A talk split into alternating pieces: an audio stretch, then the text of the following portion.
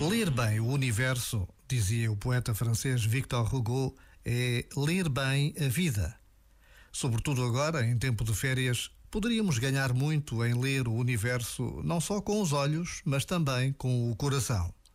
Quem se interessa pelos outros e pelo mundo acaba por se inserir nele melhor, encontrando o lugar e a função que mais lhe convém.